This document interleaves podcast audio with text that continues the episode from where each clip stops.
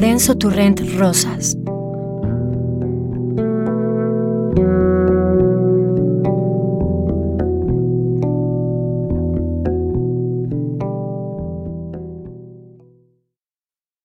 Seis. ¿Quién, viajando en el ferrocarril del Istmo, al pasar por uno de los puentes que saltan sobre los ríos de esa región, no ha querido detenerse? Allá abajo, en las aguas, existe una vida que desconoce el viajero de tierra alta. En el Coatzacoalcos, bajo el enorme puente contiguo a mi pueblo, está gran parte de mi infancia. Nada he escrito acerca de mi madre, pero es que, en este periodo de mi vida, la enorme figura de Jack ocupa todos mis recuerdos. Más tarde apareció ella.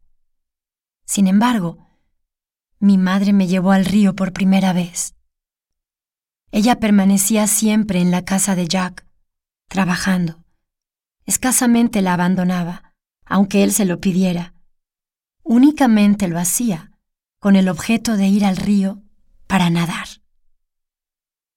Los prejuicios que más tarde me han sorprendido en otros lugares eran desconocidos por los habitantes del pueblo donde vivíamos y por mi madre.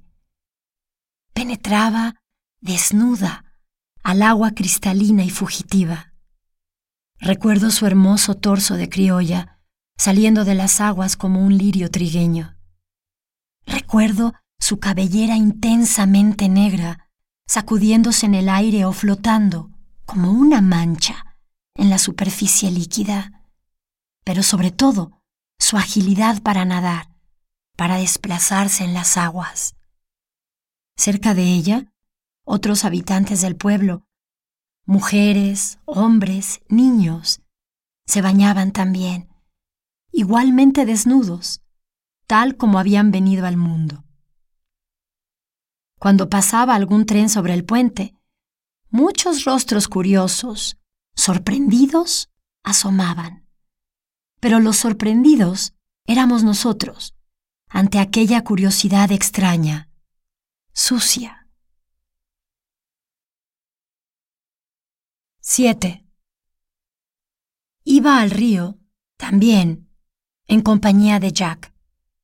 Naturalmente, con él las cosas eran distintas. Yo me he referido a su enorme capacidad para el trabajo pero nada he anotado de su obsesión por las cosas bien hechas, acabadas. El baño en el río lo obsesionaba seguramente. Era uno de los deportes que se permitía. Los domingos, naturalmente. Los domingos para nadar. Y nadaba toda la mañana, metido en su pintoresco traje de baño. Yo lo acompañaba algún rato Salía después para contemplar sus evoluciones. Primero nadaba contra la corriente. ¿Acaso en su vida hizo otra cosa distinta? Su deporte favorito era vencer los brazos de agua fuertes, hinchados, con que el río pretende derribar al puente. Triunfaba. Luego se dejaba vencer, se entregaba a las aguas, desaparecía de improviso para reaparecer después muy cerca de la orilla opuesta. Agitaba los brazos queriendo llamar mi atención. Oía su voz lejana, distante. ¡Hey! El eco de ese grito se multiplicaba muchas veces antes de disolverse definitivamente en los sembrados de la Istmo Fruit Company. Era difícil acompañar a Jack cuando seguía el curso del río. Se dejaba arrastrar por las aguas. Pedro, uno de mis condiscípulos y yo corríamos por la ribera.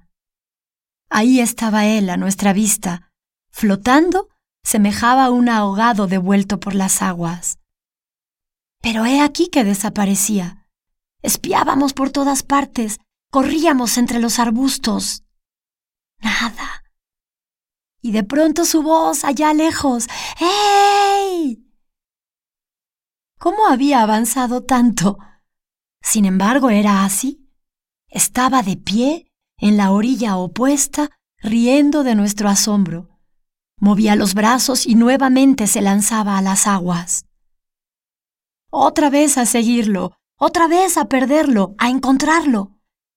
¿Cuánto tiempo duraba este juego? Resolvía regresar cuando el cansancio no le permitía nuevos esfuerzos. Entonces caminaba con nosotros por la playa. Generalmente era a mediodía. Un inmenso silencio lo dominaba todo. Nos sorprendía el aleteo fugaz de algún pájaro, sobresaltado por el ruido de nuestros pasos, o la aparición de una piragua cabeceando en el río con la figura familiar del remero. Agitaba en el aire el remo único para hundirlo después a uno y otro lado de la embarcación. 8. A Jack le gustaban las cosas acabadas, perfectas. Por eso dedicaba los domingos al descanso fecundo. Muchas veces, por la tarde, regresábamos al río. Jack había traído ahora su caña de pescar que comprara en uno de sus viajes al centro del país y cuyo mecanismo nunca pude comprender bien. De pie en la playa, movía constantemente esa rueda pegada a la caña para arrojar el anzuelo, para recobrarlo, con el objeto de cerciorarse si todo marchaba bien. Después Esperaba largo rato, sin impacientarse.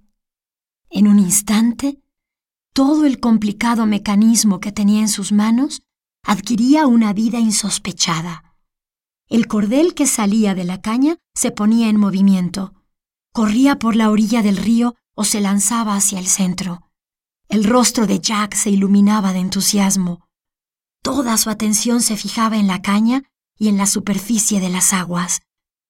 Estas se rompían.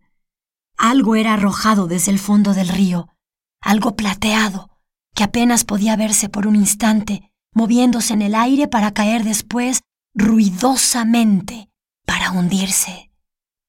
El hilo de la caña era estirado con más violencia. Jack iba dándole vueltas a la rueda sabiamente.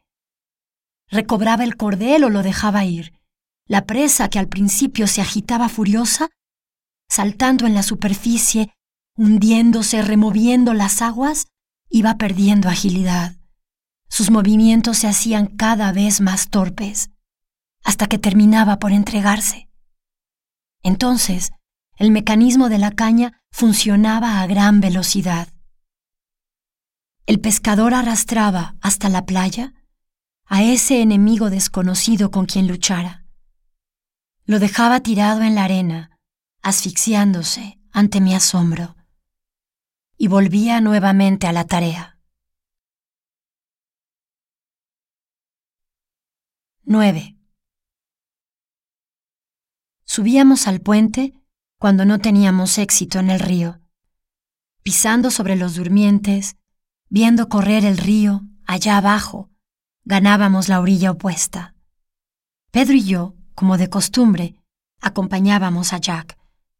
Caminábamos al margen de la vía, cuya anchura se iba perdiendo a lo lejos, hasta convertirse en una sola línea que perforaba el horizonte. Muchas veces nos apartábamos de la vía y saltando los alambrados, penetrábamos a los sembrados de plátano. Era un sitio misterioso, sombreado, húmedo, las matas de plátano crecían en largas hileras que se perdían a nuestra vista. Ahí estaban los grandes troncos, verdes y blandos, sosteniendo el abanico de las hojas enormes.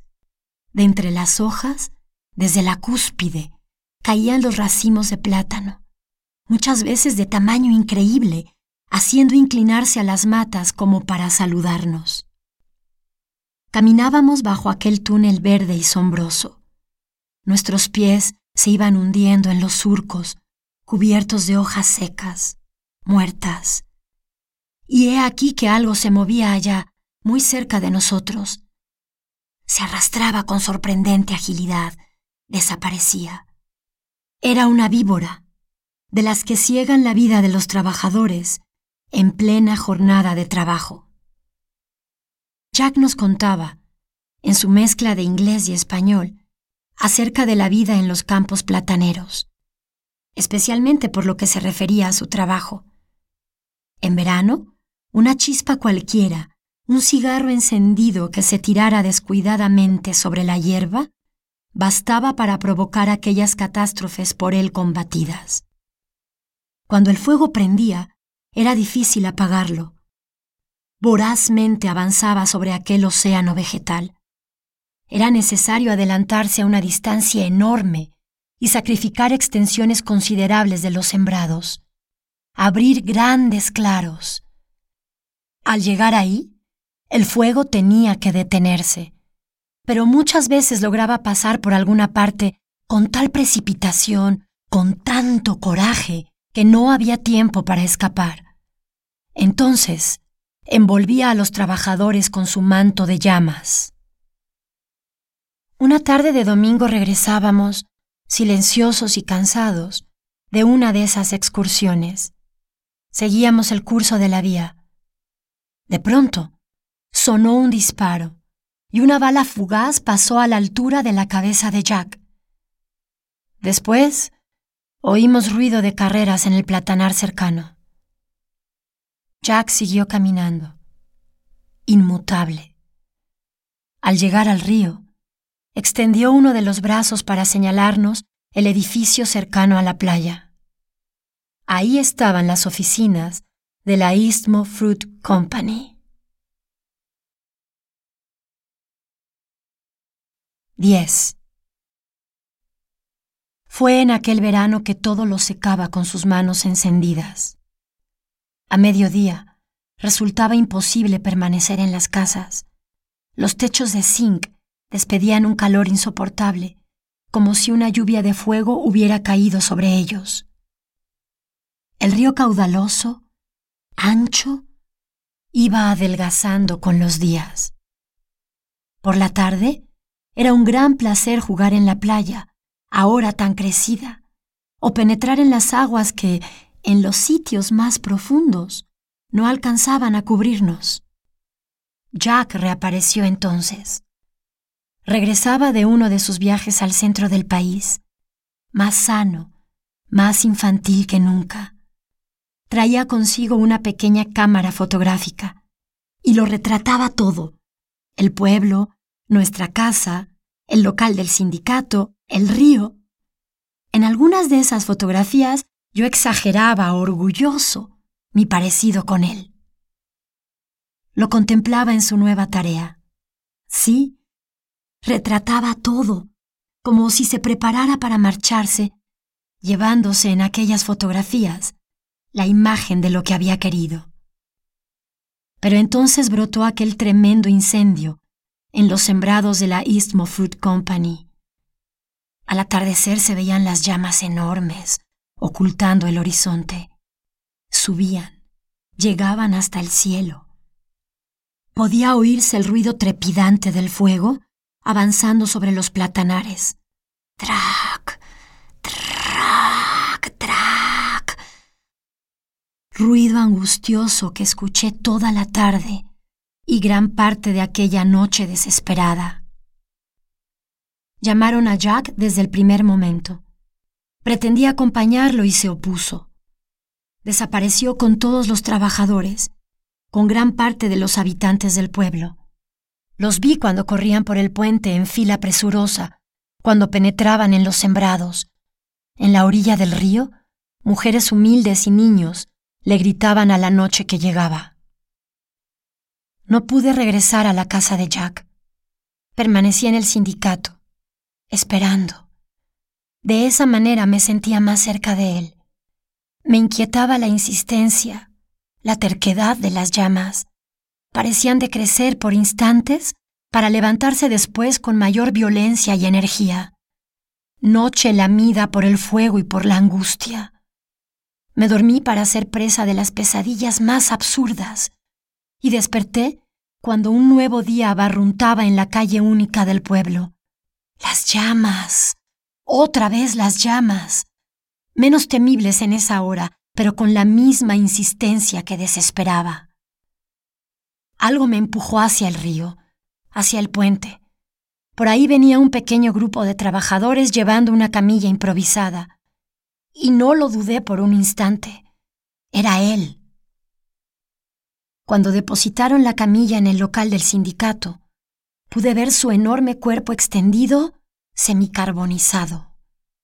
El trópico había triunfado sobre aquel organismo rubio, extraño, que audazmente vivía en sus dominios. Rostros duros, rostros de piedra, tallados en el alba cenicienta, se acercaban para verlo. Se escuchaban palabras todavía más duras que esos rostros.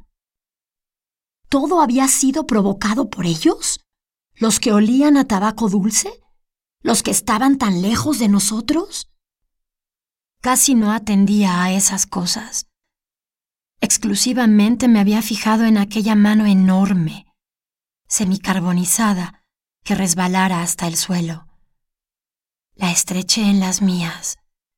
Alentaba aún con lentitud y torpeza increíbles, presa ya en las arenas movedizas de la muerte. Con el día, rojo y nuevo, renacieron los gritos de las mujeres y los niños. Un hilo invisible, pertinaz, iba estrechando mi garganta. Cuando la mano caída, semicarbonizada, dejó de moverse definitivamente y los rostros que me rodeaban aumentaron en número y en dureza, comprendí que Jack Henry mi padre había muerto.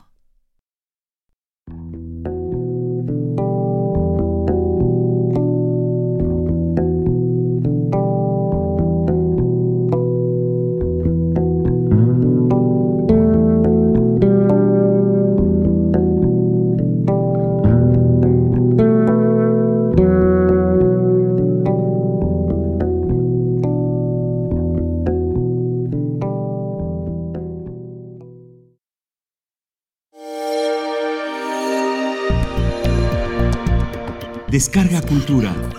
Punto UNAM.